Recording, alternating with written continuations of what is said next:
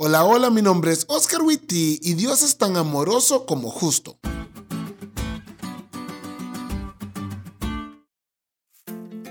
Javed Iqbal es un pakistaní que fue sentenciado por quitarle la vida a más de 100 menores de edad. Se considera uno de los asesinos en serie más terribles del siglo pasado.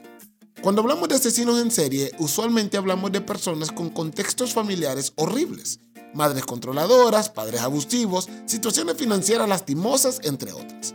Pero en el caso de Javed, no fue así. Vivía en la opulencia, estudió en las mejores universidades y tenía muy buenos vínculos familiares. Se le dio todo y aún así cometió esos crímenes tan horribles. Si tu hijo, hermana o hermano o alguien pequeño de tu familia hubiera muerto en manos de este individuo, ¿hubieras querido que todo el peso de la ley cayera sobre él o hubieras abogado para que siguiera libre? No necesito verte para saber la respuesta. Si con personas que sufrieron abusos, maltratos y desigualdades durante su infancia y se convirtieron en personas capaces de perpetrar crímenes tan crudos exigimos justicia, ¿cuánto más con personas que tuvieron todo y siguieron ese camino, no? La verdad es que nosotros no estamos peleados con la justicia, siempre y cuando esta no nos afecte a nosotros. Anhelamos que Dios haga justicia contra esas personas, porque son más malos que nosotros y merecen un castigo. Y ya.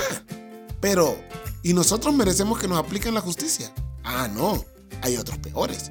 Dios debe entender que no podemos y debe conformarse con lo que le damos. Irónico, ¿no crees? La justicia de Dios debe aplicarse ciegamente contra todo aquel que hace las cosas mal pero contra mí debe aplicarse todo el peso, pero del amor divino. ¿Acaso no es eso injusto más bien? Como Javed hemos sido bendecidos con la salvación. Conocemos el Evangelio y la gracia de Dios para nosotros. Veamos la cruz, el precio pagado por nosotros. Y por si eso fuera poco, vivimos en un mundo en el que no es difícil ser cristiano. No somos perseguidos ni nuestra vida corre peligro. Podemos leer la Biblia en varias versiones y compartir nuestra fe. ¿Acaso no somos afortunados? Como diría Dios, ¿qué más se podría hacer por mi viña que yo no haya hecho?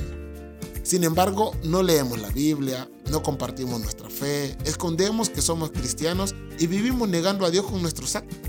La lección dice así, si rechazamos persistentemente las súplicas de Dios mediante su Espíritu, finalmente podemos traspasar el punto de no retorno, porque finalmente Dios reconocerá nuestra decisión y nos permitirá seguir siendo como decidimos ser. A su pesar, Sí, totalmente. Porque su deseo es salvarnos. Pero si nosotros insistimos en seguir haciendo lo que queremos, viviendo cristianismos a medias, como si eso fuera menos malo que vivir un completo pecado, tendrá que demostrarnos que aún en la justicia aplicada hay amor.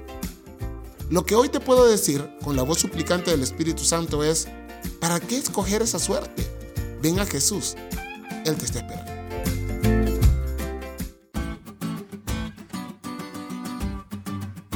¿Te diste cuenta lo cool que estuvo la lección? No te olvides de estudiarla y compartir este podcast con todos tus amigos. Es todo por hoy, pero mañana tendremos otra oportunidad de estudiar juntos.